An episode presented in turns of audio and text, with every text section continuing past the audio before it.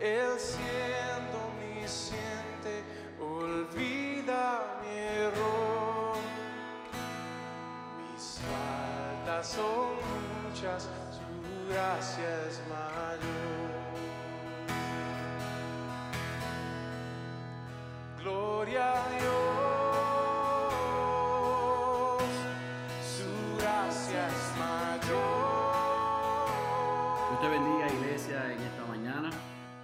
pesar de la circunstancia, ha sido una semana difícil. eh, día a día recibimos nuevas eh, noticias eh, y seguimos todavía en cuarentena, encerrados en nuestros hogares, pero todavía este sigue siendo el día que hizo el Señor y nos seguimos alegrando y gozando en Él.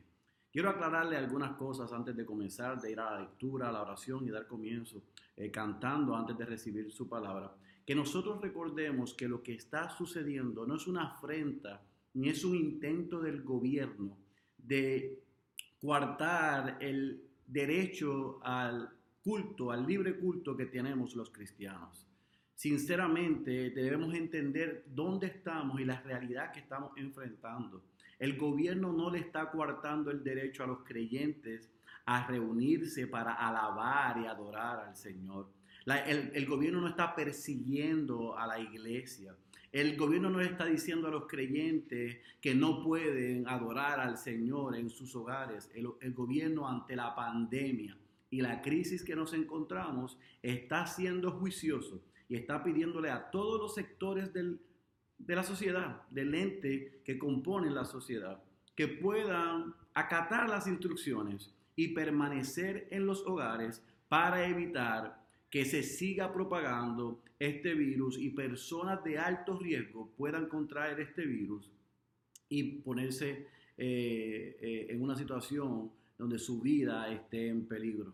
Parece sentido común, parece sencillo, pero desafortunadamente porque no nos estamos reuniendo y nosotros, aunque estamos en constante comunicación con ustedes pre- mediante los medios sociales de WhatsApp, textos y llamadas, y están escuchando de nosotros los pastores la razón por la que estamos haciendo esto. Le enviamos una guía para explicarle por qué estamos haciendo esto. Ustedes están probablemente 24/7 o mucho tiempo de ese 24/7 en las redes sociales leyendo y escuchando a algunos que han malinterpretado lo que está sucediendo y que han tomado versículos fuera de contexto para aparentar una espiritualidad que es ficticia y que no es correcta. Nosotros como iglesia tenemos que acatar las instrucciones y las órdenes que nos dé el gobierno, porque Pablo en Romanos 13 así lo dice, siempre y cuando esas leyes, esos decretos, esas instrucciones no violen lo que Dios dice en su palabra. Si viola lo que dice Dios en su palabra, ahí la iglesia, el creyente, se debe levantar. Pero eso no es lo que está sucediendo. Y ante la realidad que nosotros tenemos, esto es un medio de gracia. Y la tecnología la vamos a continuar usando para poder juntos, creyentes en nuestros hogares, recibir la palabra, la instrucción de la palabra y alabar y adorar en el seno de nuestro hogar. Estamos contentos y alegres de que lo podamos hacer. Así que sin más preámbulos y con esto claro, yo quiero comenzar pidiéndote que vayas a tu Biblia, al libro del profeta Miqueas, libro del profeta Miqueas, y que vayas al capítulo 6, Miqueas capítulo 6. Vamos a leer desde el versículo 6 al versículo 8. Miqueas capítulo 6, versículo 6 al versículo 8. Miqueas capítulo 6, versículo 6 al del versículo 6 al versículo 8. Y dice la santa y la poderosa palabra de nuestro Señor. ¿Con qué me presentaré al Señor y me postraré ante el Dios de lo alto? Me presentaré delante de Él con holocaustos, con becerros de un año. ¿Se agrada el Señor de millares de carneros, de miriadas de ríos de aceite? Ofreceré mi primogénito por mi rebeldía, el fruto de mis entrañas por el pecado de mi alma. Versículo 8. Él te ha declarado, oh hombre, lo que es bueno. ¿Y qué es lo que demanda el Señor de ti, si no solo practicar la justicia, amar la misericordia y andar humildemente con tu Dios. Fíjese que el argumento que establece aquí el profeta Miqueas ante la situación que se encontraba aquel pueblo es que para Dios no era acepto recibir ningún sacrificio, no importase la calidad o la cantidad, si no había de ese hombre, de ese pecador, un arrepentimiento genuino. El adorador no puede venir delante del Señor a dar cantidad o calidad sin primero venir en arrepentimiento. Para que pudiese ser eso, acepto ante los ojos de Dios. Yo quiero que tengamos esa palabra consciente, porque comenzamos una serie corta, son dos sermones, dos mensajes, en la epístola del apóstol Pablo a Filemón. Y yo quiero poner eso en perspectiva, para que mientras oramos, cantamos y nos sentamos a recibir la palabra, esto no lo olvidemos. ¿Qué es lo que demanda el Señor de nosotros?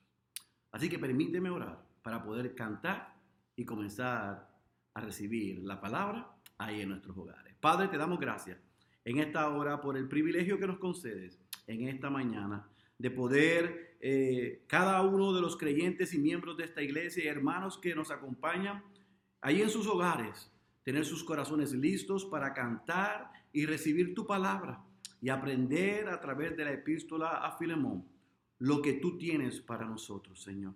Ayúdanos a entender que no podemos venir delante de ti con corazones arrogantes, orgullosos, soberbios, con una falsa espiritualidad, sino que debemos venir a ti humillados en arrepentimiento para entonces poder practicar justicia, para andar en misericordia, para ser humildes, Señor. Ayúdanos a que en esta mañana podamos cantar, podamos alabarte y podamos recibir tu palabra. Y que lo que aprendamos en la mañana de hoy provoque en nosotros deseo de continuar creciendo en tu gracia y aprendiendo tu palabra. Y aunque seamos, porque seremos desafiados por ella, tu Espíritu nos ayude a ponerla en práctica. Te damos gracias por la oportunidad que nos das de poder cantar y, estudiar tu palabra en esta mañana. Bendice a cada uno de los que se conectan y puedan eh, ser edificados, retados. Y si hay alguno que todavía no te conoce a través de la proclamación de tu evangelio y tu palabra puedan venir de muerte a vida. Esto te lo pedimos en el nombre de Jesús. Amén, amén amén. Adoremos al Dios que nos creó, al único que es merecedor de toda adoración. Dios te bendiga.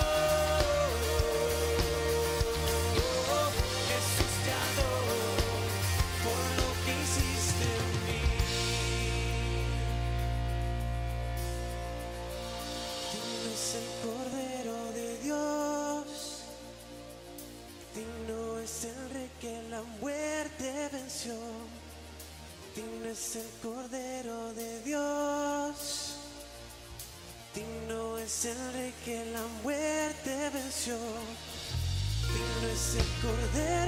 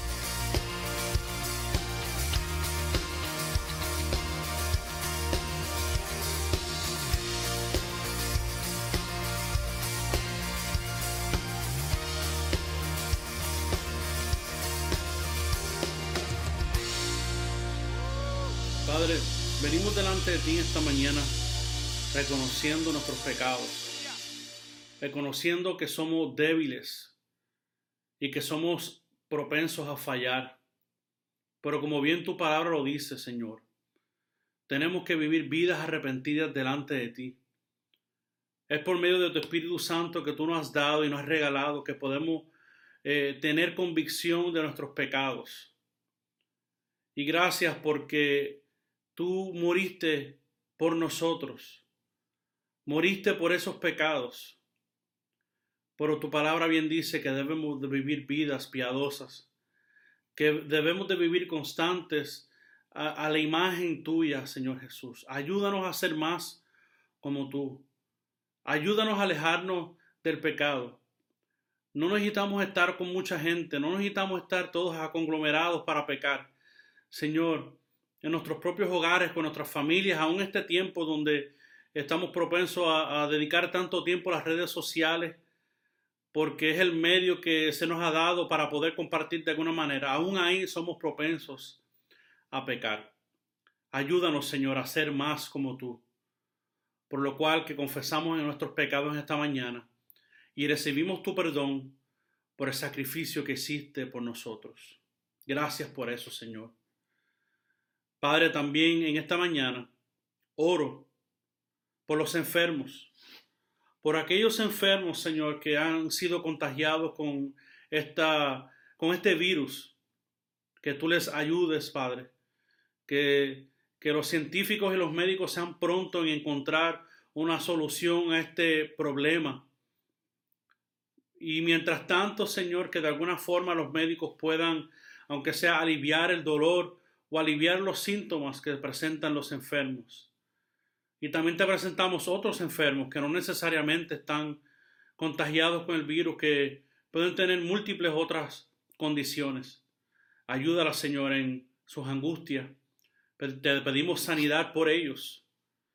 Pero, Señor, nosotros reconocemos que la sanidad está en tus manos y no en las nuestras. Por lo tal que dependemos en ti totalmente para ella.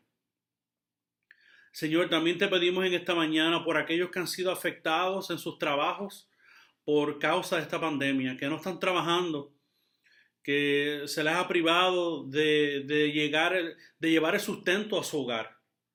Padre, ayúdales a que puedan sustentarse, Señor, y, y de la Iglesia Bautista Ciudad de Dios, si hay hermanos que están en dificultades financieras por causa de no poder trabajar, ayúdanos a nosotros para poder ayudarles a ellos en este tiempo.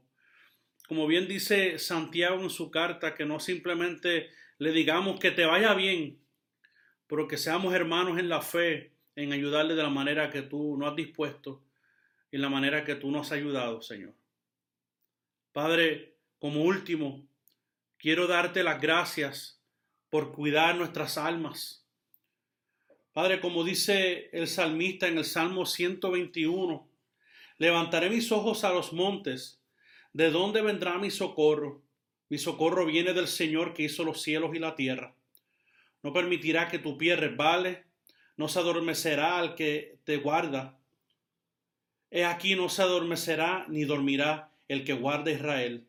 El Señor es tu guardador, el Señor es tu sombra de tu mano derecha. El sol no te herirá de día, ni la luna de noche. El Señor te protegerá de todo mal, Él guardará tu alma. El Señor guardará tu salida y tu entrada desde ahora y para siempre. Como así dice la palabra de Dios, Señor, que lo más fundamental en esta vida, lo más importante que tú nos has dado es nuestra alma. Señor, y sabemos que vamos a enfrentar enfermedades y situaciones adversas en esta vida. Y sabemos que de muchas de ellas quizás, Señor, tú permitas que toque nuestro cuerpo, que toque nuestras vidas. Pero la promesa que el salmista nos da en este salmo, el Señor guardará nuestra alma. So que, Señor, te damos gratitud en esta mañana por guardar nuestra alma, no importando qué esté ocurriendo en este mundo, que estemos enfermos o que estemos bien, porque sabemos que estamos seguros contigo. Qué gran bendición de adorarte. Qué gran bendición tenemos aquellos que hemos sido redimidos por la sangre del Cordero. Gracias por todas estas cosas en esta mañana, mi Señor Jesús. Amén. Que amor mis pecados decide olvidar, lanzados al mar no contar. Él siendo omnisciente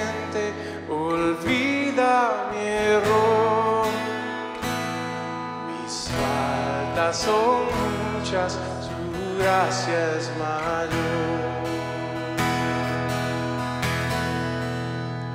Gloria a Dios, su gracia es mayor,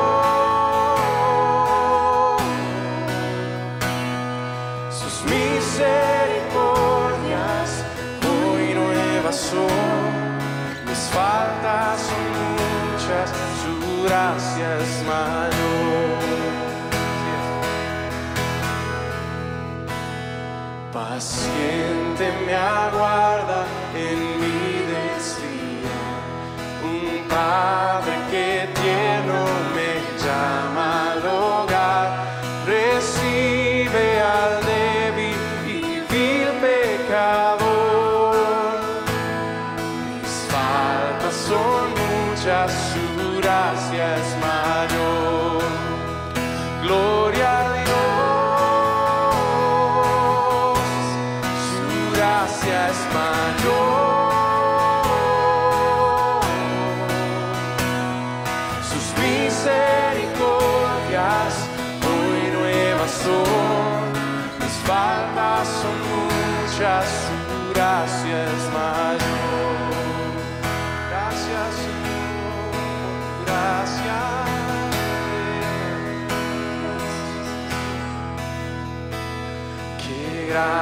grandes riquezas Él nos otorgó.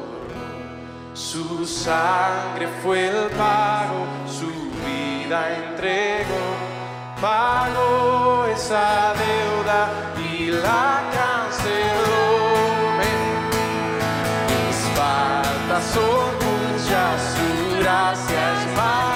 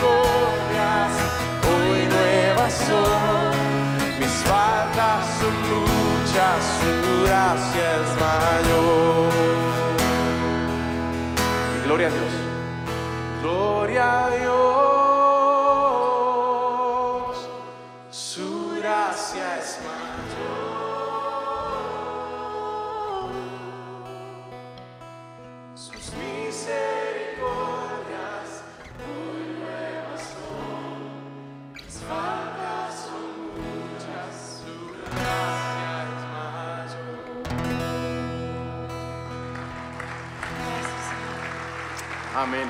Amén. Gracias, Señor. Déjeme empezar este sermón haciéndole las siguientes preguntas. ¿Recibirías en amor a alguien que te falló en gran manera antes de ser creyente, pero ahora esa persona cree en el Evangelio al igual que tú? ¿Perdonarías a esa persona? ¿Lo tratarías como a un hermano en la fe? Y sin duda que estas interrogantes puedan parecer fáciles de responder a nivel superficial, pero que sin lugar a dudas, en nuestros corazones son preguntas que son confrontantes, que implican renunciar a nosotros mismos con tal de hacer la voluntad del Señor. Ahora en la iglesia constantemente hablamos o cuando hablamos acerca del perdón, generalmente hablamos del perdón que es vertical, el hecho de que Dios nos ha perdonado.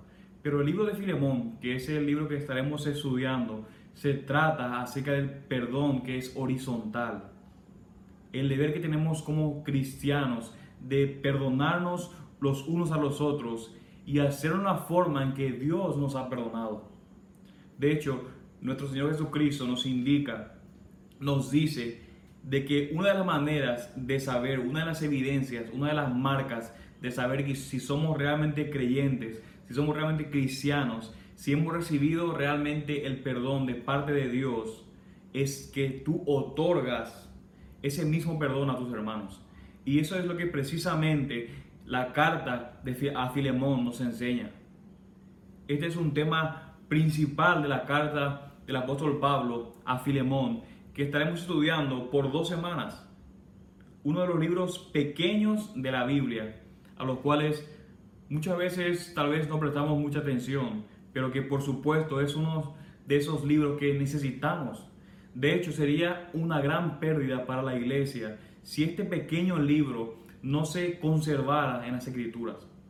De manera, mis hermanos, que le invito en esa mañana a que puedan ir conmigo a sus Biblias y leemos la porción que estaremos estudiando en esa mañana. Y quiero que vayan a la carta a Filemón y vamos a leer los versículos del 1 al 7. Quiero que vayan ahí. Obviamente es el capítulo 1 porque solamente tiene un capítulo la carta a Filemón. Así que vamos a estar leyendo los versículos del 1 al 7. Vamos a leer lo que dice la palabra del Señor. Y dice así la poderosa palabra. Pablo, prisionero de Cristo Jesús, y el hermano Timoteo, a Filemón, nuestro amado hermano y colaborador, y a la hermana Apia, y a Arquipo, nuestro compañero de milicia, y a la iglesia que está en tu casa. Gracias a vosotros y paz de Dios nuestro Padre y del Señor Jesucristo. Versículo 4. Doy gracias a mi Dios siempre, haciendo mención de ti en mis oraciones, porque oigo de tu amor y de la fe que tienes hacia el Señor Jesús y hacia todos los santos. Y ruego que la comunión de tu fe llegue a ser eficaz por el conocimiento de todo lo bueno que hay en vosotros mediante Cristo. Pues he llegado a tener mucho gozo y consuelo en tu amor, porque los corazones de los santos han sido confortados por ti, hermano. Vamos a orar. Padre, en esa mañana venimos ante ti y nuestra petición, Dios, es que nos puedas conceder la gracia de tu Espíritu para que pueda, explicar tu palabra.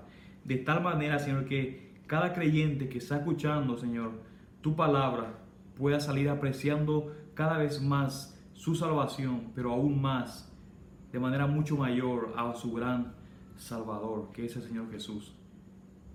Y si hay alguien que nos está escuchando, Señor, que no te conoce, te pido, Señor, que tú uses el poder de tu Evangelio y lo traigas, Señor, a arrepentimiento y a la fe. Y te pido, Padre, que tú uses a tu Espíritu y que tu Espíritu, Señor, pueda predicar, Señor, un mejor sermón de lo que yo puedo hacer en los corazones de mis hermanos. Y todo esto te lo pido para tu gloria y en el nombre de tu Hijo. Amén, amén, amén. Así que vamos a empezar nuestro estudio y antes de que podamos estudiar de lleno nuestro texto que vamos a estar estudiando hoy, de los versículos 1 a 7, quiero que en primer lugar veamos un poco acerca del contexto del libro, acerca del trasfondo De nuevo, este es un libro que es sumamente personal y realmente podemos decir que se trata de tres personajes principales. Pablo, Filemón y Onésimo. Y quiero que os voy a resumir un poco de los detalles bíblicos acerca de cada uno de estos tres personajes. En primer lugar, tenemos a Pablo. A este Pablo lo conocemos, es el apóstol Pablo. En ese momento se encuentra encarcelado en Roma. Y ustedes recordarán, según lo que hemos estudiado durante un año, el libro de los, libro de los Hechos, que después de ser convertido, después que el Señor lo salva, él pasa unos años en la iglesia de Antioquía y luego la iglesia le manda con Bernabé en varios viajes misioneros. Pero al final de su tercer viaje misionero, él se encuentra en Jerusalén y es encarcelado. Él dura unos años allí y acude al César, apela al César y le mandan entonces a Roma. Cuando llega a Roma, se encuentra allí unos dos años encarcelados, pero él está encarcelado en una casa rentada, en una casa alquilada, donde tiene cierta libertad para seguir predicando el Evangelio, para seguir escribiendo cartas. Es ahí donde quedamos en el libro de Hechos. Pero también tenemos a Filemón, que es nuestro segundo personaje. Filemón era un hombre cristiano que fue convertido, que el Señor lo salvó bajo el ministerio del apóstol Pablo. Podemos suponer que él escuchó y que él aprendió el Evangelio ahí en la ciudad de Éfeso, donde Pablo estuvo en su tercer viaje misionero. Y podemos suponer eso porque Filemón vive en la ciudad de Colosas y Pablo en la carta que le escribe a los colosenses indica que todavía no había visitado a esa iglesia. Así que por, eso podemos suponer eso. Ahora, esa iglesia, como vamos a aprender en esa carta, se reunía en la casa de Filemón. De manera que Filemón es un discípulo de Pablo que vivía en Colosas y la iglesia de los colosenses se reunía en su casa. Y él, ese Filemón, tenía un esclavo que se llamaba Onésimo. Ahora, no sabemos todos los detalles de cómo pasó, pero antes de que el apóstol Pablo escriba esa carta a Filemón, ese onésimo había huido de su amo. Era un esclavo fugitivo, un esclavo peligroso, por decir manera. De manera que él huye y tiene que huir no solamente de su amo, de Filemón, sino que también tiene que huir de todas las personas que pudieran identificarlo como el esclavo de Filemón. Entonces, él huye lejos, así tipo Jonás, pudiéramos decir, que, que intenta huir lo más lejos posible. Así que vemos que Onésimo corre a la ciudad más grande de aquel tiempo para poder esconderse entre las multitudes. Y así como Jonás, huyendo del Señor, Dios lo guía precisamente en donde quiere que Él esté para que otra vez, sin que nosotros sepamos todos los detalles, él se encuentra a los pies del apóstol Pablo. ¿Para qué? Para escuchar el Evangelio. Y Pablo hace entonces lo que mejor sabe hacer, que es predicar la palabra con pasión, predicar a Cristo y a ese Cristo crucificado. De manera que Onésimo escucha el mensaje, el Espíritu Santo regenera su corazón y ahora entonces es salvo. Y aquí es en este momento donde la historia se empieza a poner un poco más dramática, porque obviamente no sabemos si Pablo conoce a Onésimo desde antes o no. Pero de manera que, a pesar de que no sabemos si lo conocía, probablemente no lo conocía, Pablo comienza a disipular a Onésimo y llega a ser, de hecho, muy querido para el apóstol Pablo. Dice que lo quiere mucho. Y luego entonces, y otra vez, no sabemos cómo, Pablo se entera, había sido que ese Onésimo, este que es un esclavo fugitivo, era había sido un esclavo que había huido de su viejo amigo Filemón. Así que Pablo aprovechando que Epafras está ahí en Roma, y este Epafras, que era el pastor de la iglesia en Colosas, se sienta entonces el apóstol Pablo a escribir esa carta a Filemón. Esa carta en donde el apóstol Pablo va a escribir a Filemón y pedirle que él perdone a su esclavo fugitivo Onésimo y también nos instruye, nos instruye a nosotros cómo es entonces que cada hermano debe perdonar a otro hermano que le ha ofendido. Así que el apóstol Pablo siendo anciano y dependiente de la ayuda de otros debido a su encarcelamiento, anhelaba claramente que Onésimo se quedara con él. pero como hemos visto en el libro de, de los Hechos, la conveniencia y la comodidad no eran necesariamente los mejores amigos del apóstol Pablo. Ahora, es interesante que aunque enviar a Onésimo iba a implicar que sería como enviar su corazón, Pablo ve la situación entonces de Onésimo y de Filemón como una oportunidad para que ambos brinden a la iglesia y al mundo una imagen viva de lo que es la reconciliación por medio del Evangelio. Así que este es nuestro primer punto, que es el contexto, es el trasfondo del libro. Veamos ahora nuestro segundo punto, que es acerca del el mensajero. Y quiero que mencionemos brevemente a este mensajero, a la persona o a las personas que iban a llevar esa carta. Ahora, esa no fue la única carta que el apóstol Pablo había escrito durante su tiempo en la cárcel. En la cárcel. Probablemente escribió también la carta a los Efesios y también a los Colosenses al mismo tiempo. Y en la carta a los Colosenses, ahora recuerden que Filemón vivía en Colosas, obtenemos un pequeño detalle que es sumamente fascinante. Y si tienen sus Biblias ahí, pueden leer en Colosenses capítulo 4, versículos 7 a 9. Quiero que noten ese detalle. Colosenses capítulo 4, versículos 7 a 9. Dice así. En cuanto a todos mis asuntos, asuntos, os informará Tíquico, nuestro amado hermano, fiel ministro y consiervo en el Señor. Porque precisamente para esto os lo he enviado, para que sepáis de nuestras circunstancias y que conforte vuestros corazones.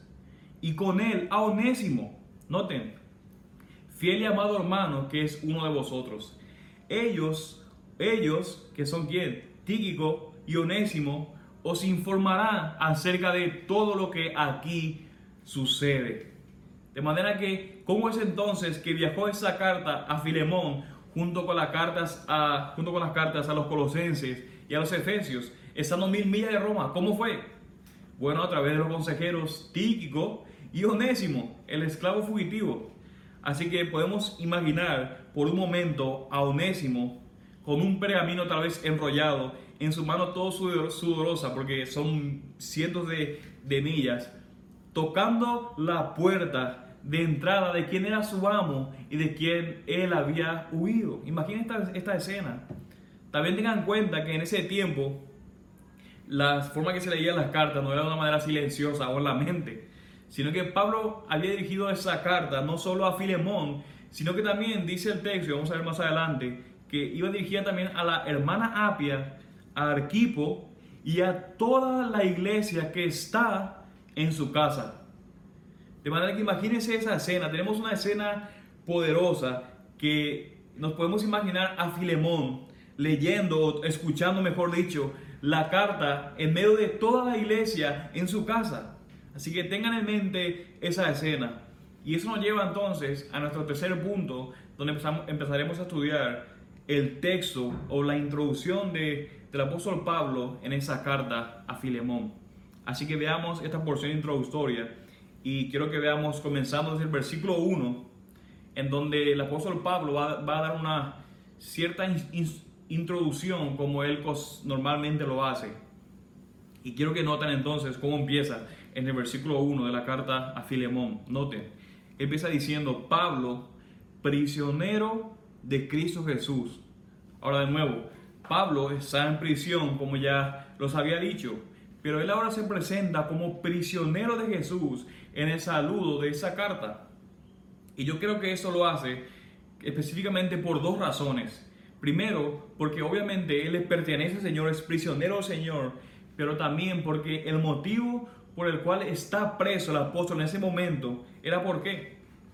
Por servir al Señor proclamando su evangelio. Pero note cómo sigue el versículo.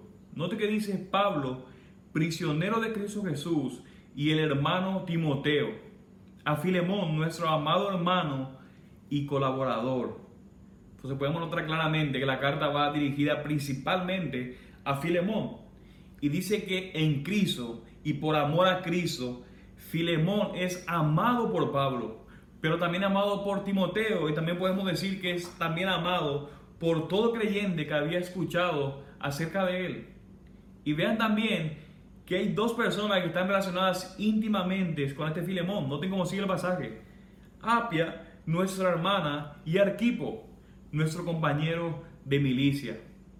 Y dado que se nos informa que la iglesia, que como ya les había dicho antes, estaba en Colosas, solía congregarse esa iglesia en la casa de Filemón. Dado eso, se cree entonces que Apia, esa persona, y Arquipo podían haber pertenecido de hecho a la misma familia de Filemón, que Filemón era el padre y esposo, Apia entonces era la esposa y madre, y por tanto Arquipo el hijo. Eso es lo que se cree, eso es lo que se cree tradicionalmente.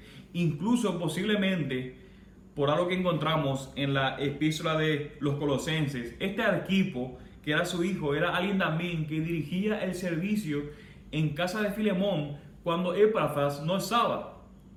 Por eso Colosenses capítulo 4 versículo 17 dice, y decid a Arquipo, cuida el ministerio que has recibido del Señor para que lo cumplas. Pero quiero que noten ahora nuestro pasaje en Filemón. Noten cómo sigue diciendo nuestro pasaje. Dice, a Filemón, nuestro amado hermano y colaborador, Apia, nuestra hermana, y Arquipo, nuestro compañero de milicia, y a la iglesia que está en tu casa. Y lo que para mí es sumamente interesante es el hecho de que esta carta, siendo una de las cartas más personales de todo Nuevo Testamento, y aunque Pablo está escribiendo de segunda persona, diciendo tú, diciendo a Filemón, podemos notar que dirige la carta a toda la iglesia y pide por lo tanto que la iglesia sea, la carta, perdón, sea leída frente a la iglesia entera. De allí podemos suponer la idea de que probablemente, aunque había muchos tipos de esclavos, que obviamente no son iguales a la manera que hay esclavos hoy en día, o, lo que, no hoy en día, sino que la manera que hubo esclavos hace poco tiempo, ese onésimo era un esclavo de los que trabajaban en la casa. ¿Y dónde se reunía la iglesia? En la casa de Filemón. Entonces es probable que muchos de los cristianos de esta iglesia que asistían a esa iglesia, de hecho conocían a Onésimo. Y Pablo va a hacer que sea más fácil para Onésimo poder pedir perdón a todos los hermanos de una vez. Obviamente el apóstol Pablo no puede acompañarlo para ayudarle, pero él va a hacer todo lo posible desde la cárcel para que pueda ser más fácil lo que tiene que hacer Onésimo. Y digo eso porque no me tiene sentido, o mucho no me tiene mucho sentido pensar de que Pablo va a hablar de Onésimo y de su pecado frente a los hermanos si Onésimo no ha pecado en contra de ellos. Porque de hecho la Biblia, la Escritura nunca nos manda a pedir perdón a las personas que no hemos ofendido. Entonces podemos suponer de que por lo menos algunos hermanos de esta iglesia ya tenían alguna historia con ese Onésimo, además de Filemón. De manera que el apóstol Pablo, queriendo evitar el chisme, reunir a todos y ayudar a Onésimo entonces a pedir perdón de una vez con todos. Quiero que vean cómo sigue el pasaje ahora. Noten el versículo 3. Gracias a vosotros y paz de Dios, nuestro Padre y del Señor Jesucristo. De manera que pronuncia sobre Filemón, sobre Apia, sobre Arquipo y sobre toda la congregación que se reuniera en su casa con estas dos bendiciones, gracia y paz que solamente pueden proceder de nuestro Padre y de nuestro Señor Jesucristo. De manera que mis hermanos, después de dar este saludo normal de gracia y paz a ellos, noten cómo sigue el apóstol Pablo en el versículo 4. Él dice, doy gracias a mi Dios siempre, haciendo mención de ti en mis oraciones. Podemos notar que el apóstol Pablo inicia muchas de sus cartas de esa manera. Pero mis hermanos, qué consuelo debe ser o saber que el gran apóstol Pablo está dedicando sus tiempos y sus horas para orar por él. Note que dice, doy gracias a mi Dios siempre, haciendo mención de ti en mis oraciones. Y como siempre el apóstol Pablo, en vez de decir solamente oro por ti, también anima a los hermanos al decir, no solamente que está orando, sino que está diciendo por qué cosa es que está orando de manera particular. Les comparte el contenido de la oración. Note como dice el versículo 5, porque oigo de tu amor y de la fe que tienes hacia el Señor Jesús y hacia todos los santos. Y no tener ahora, vale, va a decir el contenido de la oración. Y yo ruego que la comunión de tu fe llegue a ser eficaz por el conocimiento de todo lo bueno que hay en vosotros mediante Cristo. Ahora, ese versículo 5 es, puede ser un poco curioso, puede ser a veces un poco llamativo, ya que puede dejar a más de uno perplejo, porque puede parecer tal vez que si leemos este versículo pareciera como un poco católico, si no prestáramos atención a la estructura. Porque noten que dice, oigo de tu amor y de la fe que tienes hacia el Señor Jesús y hacia todos los santos. Pareciera que a simple vista pudiera la impresión de que Filemón tiene fe en el Señor Jesús, pero también tiene fe hacia los santos. Y lo que pasa aquí es que los autores bíblicos, ellos no estructuraban la, o sus argumentos, estructuraban sus argumentos en la misma forma en que nosotros lo hacemos. Y este versículo es un ejemplo clásico de lo que se llama comúnmente un quiasmo. ¿Cómo se come eso? No es un quiasmo que dijeron alguien, es un quiasmo. Los judíos cuando estaban ordenando sus argumentos, a veces lo usaban como un tipo sándwich lógico, en donde el pan va en las orillas y luego entonces la carne adentro. Y el punto acá, en la estructura original, es que Filomón tiene amor en la parte de arriba y en la parte de abajo que dice, para con los santos. Y en la parte del medio, que es el énfasis de este tipo de estructura, dice que tiene la fe para con el Señor Jesús. Así que es lo que está hablando. Oigo de tu amor hacia todos los santos y también de la fe que tienes hacia el Señor Jesús. Esa es la estructura, está enfatizando lo del medio y lo de atrás, lo de los costados, está nada más repitiendo. Entonces, oigo de tu amor por arriba y para abajo y hacia todos los santos y de tu fe como algo aparte de tu fe del Señor hacia, hacia el Señor Jesús. Pero si ese versículo pareciera complicado. Eh, el versículo 6, aún más. No sé lo dice el versículo 6. Y ruego que la comunión de tu fe llegue a ser eficaz por el conocimiento de todo lo bueno que hay en vosotros mediante Cristo. Ahora, ¿qué significa eso? ¿A qué, qué está refiriéndose? ¿Cuál es el significado de ese pasaje? Bueno, como ustedes han escuchado, nosotros hemos estado hablando acerca de Filemón, acerca de Onésimo, de, lo que había sucedido y de lo que Pablo quiere hacer. Pero en el contexto original, cuando leemos el pasaje, el apóstol Pablo todavía no había mencionado a Onésimo, ni lo que quiere hacer. Todavía cuando Filemón lee y la iglesia lee, todavía ellos no saben qué es lo que el apóstol Pablo quiere hacer. Y ni siquiera ha mencionado a Onésimo. No lo va a hacer, sino que después, después del versículo 10 recién en adelante. Pero Filemón leyendo hasta lo que ha estado leyendo hasta ahora o lo que ha estado escuchando, seguramente ya debe estar sospechando algo.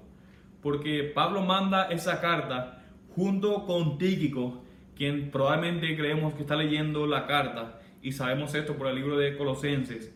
De manera que Filemón está allí sentado en la iglesia y ve a Tíquico, un compañero de trabajo de Pablo, que trabajaba con Pablo en las misiones, entra en la casa con quién? Con Onésimo ese viejo esclavo fugitivo que le había hecho un daño, no sabemos qué le había hecho, pero los dos vienen, Tíquico y Onésimo, y luego ve a Tíquico, va enfrente de la iglesia a leer la carta de lo que Pablo está diciendo. En siete palabras, Filemón, parafraseando, Filemón, estoy orando por ti, estoy orando por ti, pero estoy orando por ti algo en específico.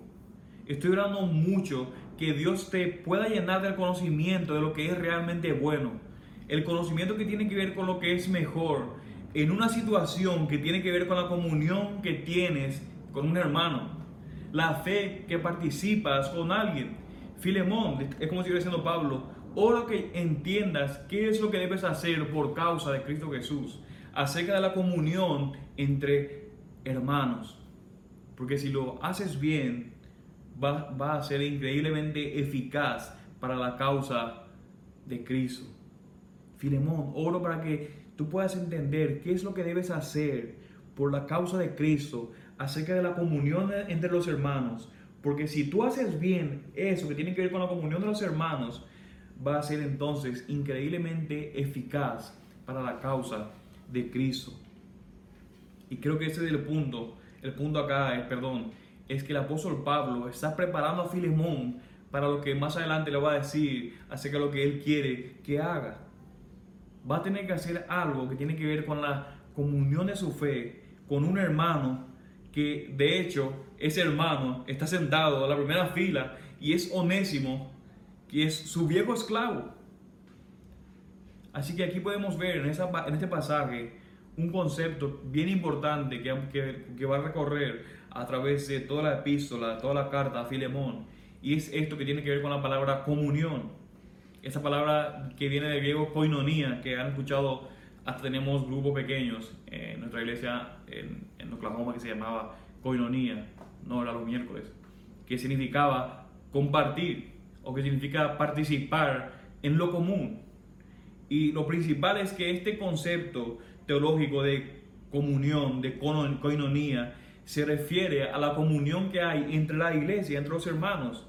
Pero no solamente entre los hermanos de la iglesia, sino que también se refiere a la, a la comunión o a los vínculos que esa comunión genera entre los miembros de las iglesias cristianas y Dios. No solamente entre los creyentes, sino que también esos creyentes y Dios. O sea que no, de nuevo, no solamente se refiere que a la comunión que tenemos como hermanos de una iglesia local, sino que se refiere también a la comunión que nosotros tenemos como iglesia local directamente con Dios en Cristo Jesús por medio del Espíritu Santo que habita en nosotros. Es por eso que la coinonía o la comunión nos lleva a que los creyentes en Jesús debamos reconocer y actuar en base a la verdad de que todos sus seguidores, todos los miembros de la familia de la fe, somos hermanos y compañeros iguales que compartimos el amor y la gracia de Dios. Por eso, mis hermanos, que el apóstol comienza a mencionar la comunión a Filemón aquí. ¿Por qué es que menciona eso? Porque en la siguiente sección, de nuevo, Pablo le hace una solicitud a Filemón a favor de Onésimo. De manera que luego llega al final de esa introducción a la carta, en el versículo 7, en donde dice, pues he llegado a tener mucho gozo y consuelo en tu amor, porque los corazones de los santos han sido confortados por ti, hermano. Pablo dice, oye Filemón, yo te conozco. No solamente yo te conozco, sino que todo el mundo te conoce. Eres famoso, eres reconocido, perdón, por ser un consolador de corazones. Eso es lo que está diciendo. Ahora, obviamente, en nuestra cultura, cuando hablamos del centro, cuando hablamos acerca de la sede de nuestras emociones y cuando hablamos del amor, eh, hablamos de que el amor sale, se desprende del centro que es el corazón. Pero hace dos mil años no lo no expresaban de esa manera, esa no era la manera que, que se hablaba en esa cultura, sino que ellos hablaban de que las emociones más profundas no salían del corazón, sino de las entrañas, salían del estómago, salían de la barriga. Y la palabra entrañas ocurre solamente en el Hermoso Lamento ocho veces fuera de ese pequeño libro. Pero aquí, en esa carta, tenemos, vemos que ocurre tres veces. Y tanto la Reina Valera y la Biblia de América lo traducen, esa palabra entrañas, como corazón. Pero traducen así para que nosotros lo podamos entender. Porque va a sonar un poco raro decir o leer que eres un consolador de entrañas un consolador de, estómago, de, barriga. Por lo tanto, el, punto del apóstol Pablo, de lo que él está tratando de decir es, Filemón, tú eres reconocido, todo el mundo te conoce y sabe, perdón, de que tú consuelas los corazones de los hermanos de manera profunda. Eso que está tratando de decir, tú, tú eres conocido de que tú consuelas los corazones de los hermanos de una manera profunda. Y otra vez, mis hermanos, lo que el apóstol Pablo está tratando de hacer aquí es preparar el camino, allanar el camino, porque lo que lo va a pedir después o lo va a encomendar a hacer va a desprenderse de, de estas cosas que ya Filemón tenía y que se era reconocido por hacer. En otras palabras, le dice Pablo a Filemón, todo el mundo te conoce que tú consuelas de manera profunda los corazones de los hermanos, de los hermanos. Pero sabes que te estoy enviando uno de ellos, uno de los hermanos, por la quien tú eres conocido, que por todos los hermanos tú consuelas, que necesita también ser consolado. Filemón, este hermano que te estoy enviando es uno de ellos que necesita también ser consolado de una manera profunda. De manera que después que saluda Filemón y a los hermanos, después de que lo anima y lo, reconoce y prepara el camino, le empieza entonces ahora a hacer la petición. ¿Y saben qué, cuál es la petición? Bueno, si quieren saberlo, escuchen la semana que viene al Pastor Héctor, que va a continuar la serie, va a, finalizar esta serie corta de esta carta pequeña, pero de suma importancia, de suma importancia, perdón, que es la carta a Filemón. Así que no se pierda para que sepamos cuál es la carta, qué es la petición, perdón, y por qué es que el apóstol Pablo estaba allanando ese camino para lo que le va a pedir. Así que, habiendo dicho todo eso, ustedes pueden estar pensando, bueno, yo miro la carta, tiene solo 25 versículos. Y de hecho muchos han, dicho que este pasaje, esta carta no tiene nada de doctrina. Aunque claramente podemos ver que hay mucha doctrina allí.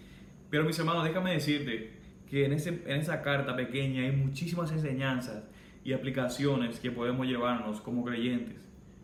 Y en primer lugar, o una de las enseñanzas que podemos decir es que Pablo describe a Filemón y toca sobre todos elementos importantes para que el perdón pueda llevarse a cabo, llevarse a cabo, perdón.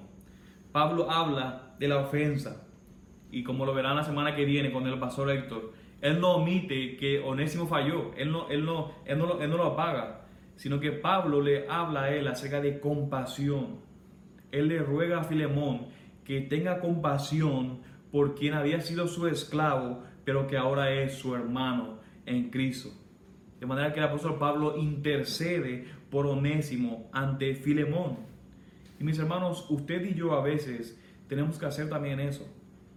El apóstol Pablo en esa carta habla de sustitución y lo verá la semana que viene también habla acerca de restauración. Pero podemos decir, bueno, ese es un vil pecador que Cristo lo perdona, pero yo no. Pero el apóstol Pablo también habla de restaurar al caído. Eso es algo, eso es algo que es responsabilidad del creyente. Y Pablo hace, habla también acerca de una nueva relación, donde se rompe lo que había pasado, pero pensamos y creemos ahora en lo que Jesús hizo. Así que ahora mis hermanos, nada de lo que vamos a ver y nada de lo que vamos a estudiar en esta carta es posible si un, un elemento que es sumamente importante. Y ese elemento se llama la obediencia.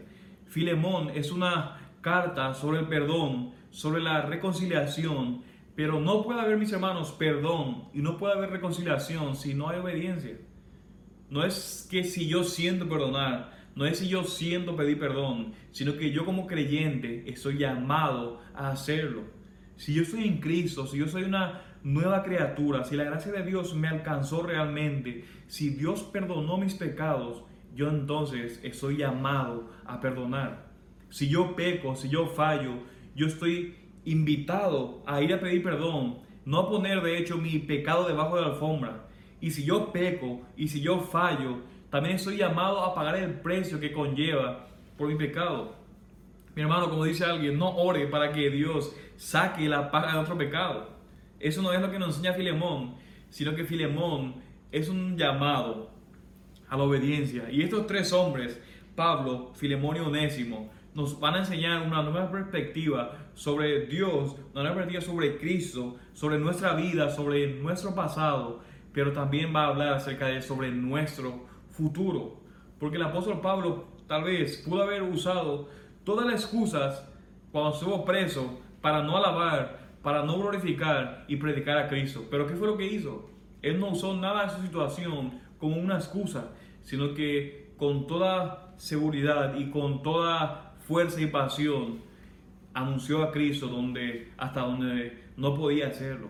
Se preocupó también, vemos el apóstol Pablo, aún en su situación, por la iglesia en Éfeso.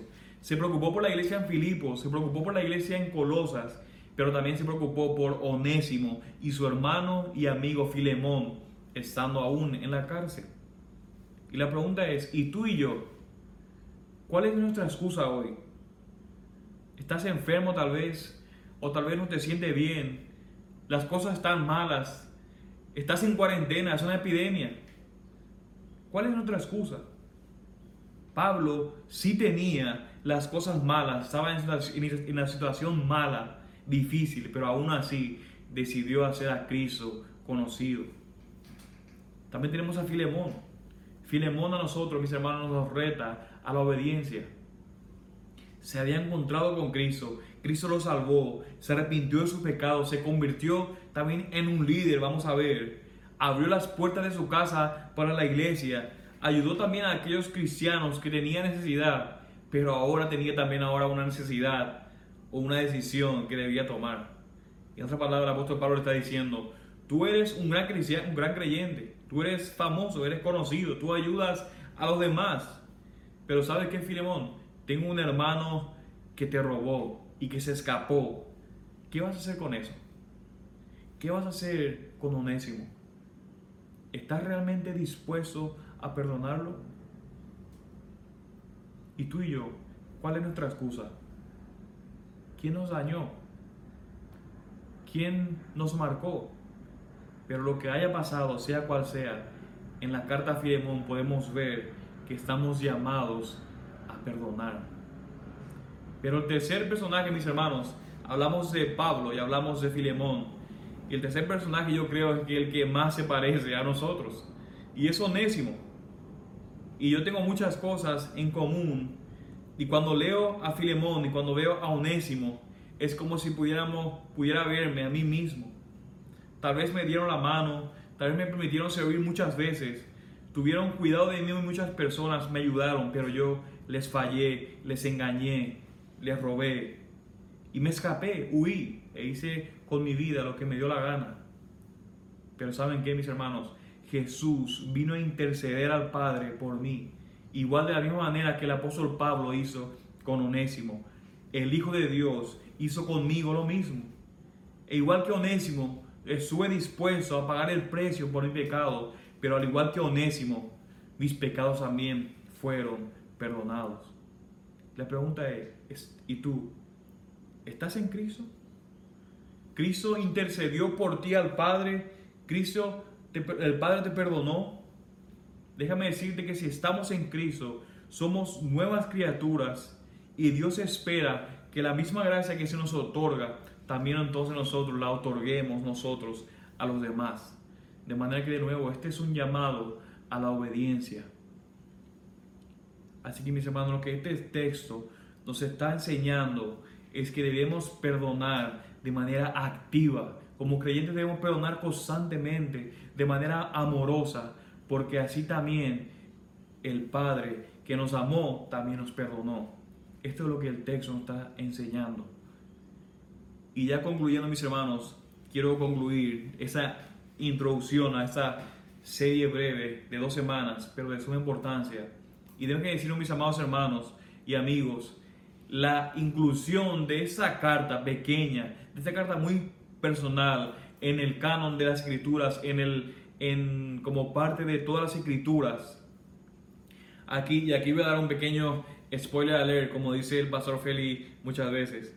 Nos sugiere esa carta que al ser excluida, nos sugiere que Filemón a Onésimo lo había recibido como a un hermano a la fe. Lo había recibido.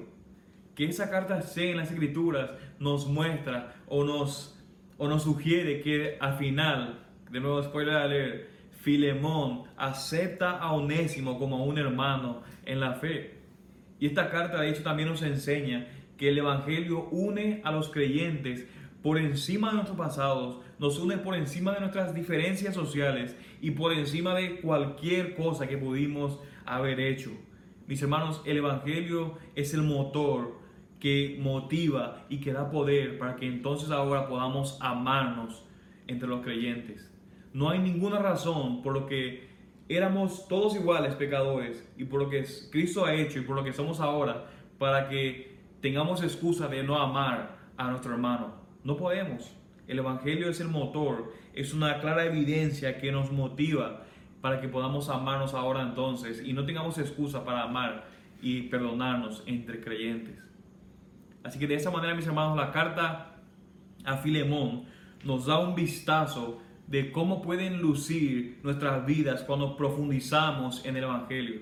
Mis hermanos, los cristianos nos amamos porque Dios nos amó primero. Nosotros buscamos servirle porque Él nos ha perdonado, pero también buscamos la reconciliación entre hermanos en la fe, porque Cristo nos reconcilió con el Padre y ahora somos de Él. Así que queridos hermanos y queridos amigos, esta carta a Filemón no es un tratado acerca de la esclavitud. Esa no es la intención del apóstol Pablo. Pablo tampoco nos está dando cátedras acerca de la esclavitud. Tampoco esta carta tiene un corte moralista, como una especie de directiva de cómo solucionar conflictos entre personas. La carta a Filemón no tiene una intención de transmitir un mensaje de buenas obras porque o si no viene un castigo de Dios. Esa no es la intención de la carta, sino que lo que el apóstol Pablo está queriendo decir con esa carta es, tú que ya eres cristiano por la gracia de Dios, de manera que ahora no tienes excusas a actuar como un cristiano. Tú ya eres un cristiano por la gracia de Dios, de manera que sabes que actúa entonces como un creyente, vive como un creyente. Pero mi amigo no creyente que me estás escuchando, o si alguien me está escuchando que no ha creído o que no ha ido a Cristo en arrepentimiento y fe, déjame decirte, tal vez esté pensando en personas que te ofendieron o que te hicieron daño, o tal vez al revés, tú has dañado o tú has ofendido. Pero sabes que lo que primeramente debes reconocer es la necesidad de perdón que tú tienes de parte de Dios. Ese parte de Dios, ese parte de Dios que el, es Dios, perdón, decir que primeramente ha sido ofendido. De manera que es Dios, es Él quien primeramente debe perdonar. Pero ¿sabes qué? Nuestra ofensa ha sido tan grande, es tan grande, tan fuerte, que no hay nada que podamos hacer que pueda proporcionar satisfacción justa, satisfacción justa, perdón, por nuestros pecados en contra de Dios. No hay nada que tú puedas hacer. Tu ofensa es, nuestra ofensa ha sido grandísima. De manera que necesitamos el perdón de Dios, pero que solamente se nos ofrece porque Cristo ha cumplido esa demanda de justicias para que todos aquellos que se arrepienten de sus pecados y creen en Cristo como el único Señor y Salvador puede ahora ser entonces perdonados de parte de Dios. Así que mi amigo, corre a Cristo y corre ahora para que puedas encontrar perdón que solamente se encuentra en Él. El que tenga oídos para oír, yo ruego que haya escuchado la voz de Dios. Vamos a orar. Padre Santo, te alabamos Dios por tu palabra. Te alabamos Dios porque aún siendo nosotros los ofensores, si tú el ofendido, tú has tomado la iniciativa para que puedas, para que podamos ser perdonados por medio de la obra del Señor Jesucristo. No hay nada que nosotros pudiéramos hacer para amortiguar, para solucionar esa gran ofensa que te hemos hecho. Pero gracias por Cristo, quien vivió la vida que ninguno de nosotros pudiéramos vivir y murió la muerte que nosotros no merecíamos, para que todo aquel ahora que cree en ti, Señor Jesús, como el único que puede salvarnos de esta situación en la que estamos, puede tener ahora perdón de parte tuya, Señor. Y no solamente perdón, sino que ahora podemos ser parte de tu familia y de cientos de creyentes que han creído, Señor. Y que un día estaremos contigo, contigo, perdón, en esa nueva tierra que tú has preparado para nosotros, para que te podamos glorificar por siempre y para siempre. Gracias por esta carta, Señor, que podemos estudiar, pequeña pero de suma importancia, que nos enseña que porque somos creyentes ahora, debemos actuar con gracia, por la gracia que tú nos has otorgado a nosotros. Gracias por tu palabra, Señor.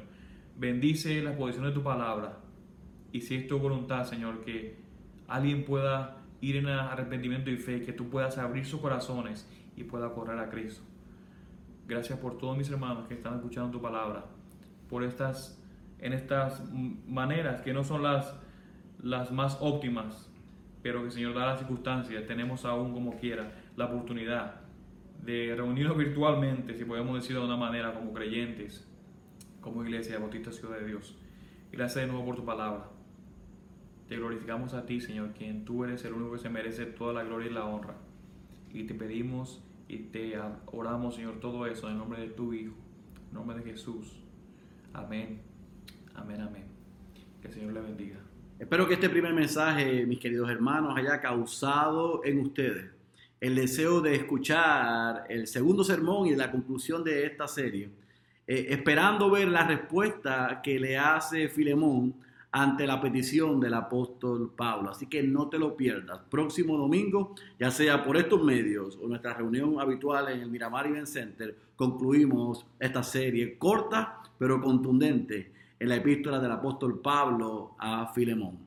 Antes de dar los anuncios, queremos darle las gracias a todas las hermanas que ayer participaron de su discipulado de mujeres libres en verdad. Gracias por el esfuerzo de conectarse mediante Zoom y poder tener la interacción, el aprendizaje y la coinonía. Oramos que ese tiempo haya sido de provecho para ustedes, de bendición y de crecimiento y que deseen reunirse próximamente. Recuerde que aquí debajo está el boletín de esta semana. Gracias Jesse por ayudarnos con eso. Pero quiero recordar algunos anuncios que están ahí y es que este próximo miércoles a las 7 de la noche nos conectamos para continuar la serie que hemos llevamos ya dos semanas estudiando en Vive en pues, basado en este libro que tiene unas verdades muy sólidas bíblicamente, pero muy prácticas para el cristiano. Así que recuerden leer los capítulos 3 y 4 y contestar las preguntas porque comenzaremos la discusión después de la enseñanza eh, discutiendo esas preguntas que eh, fueron asignadas la semana pasada.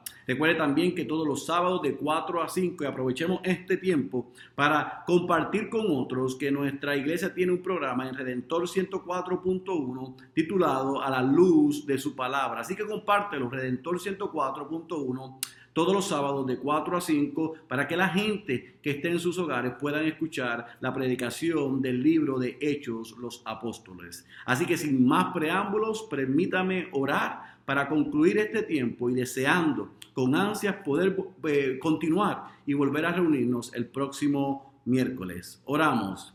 Padre, gracias por el tiempo que nos has concedido.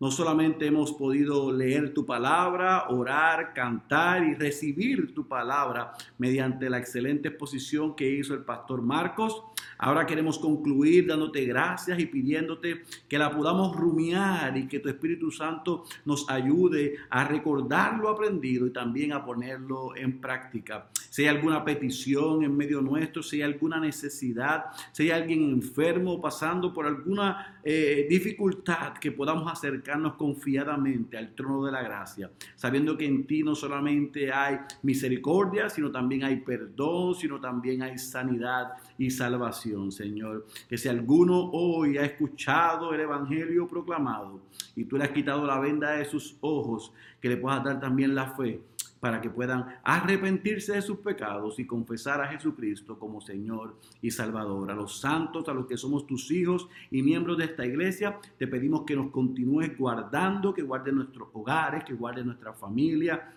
que podamos continuar eh, las disciplinas espirituales, que podamos aprovechar en los devocionales familiares y que anhelemos seguir leyendo y creciendo para este miércoles poder reunirnos para continuar aprendiendo a cómo ser una iglesia que cada creyente y cada miembro vive en misión, Padre. Te damos las gracias por lo que ha sucedido en esta mañana y te rogamos que eh, nos permitas también, Señor, compartir con otros lo que estamos aprendiendo, Padre. Recibe la gloria, recibe la honra, solo a ti te pertenece, en el nombre poderoso de Jesús. Amén, amén y amén. Dios te bendiga, amada iglesia.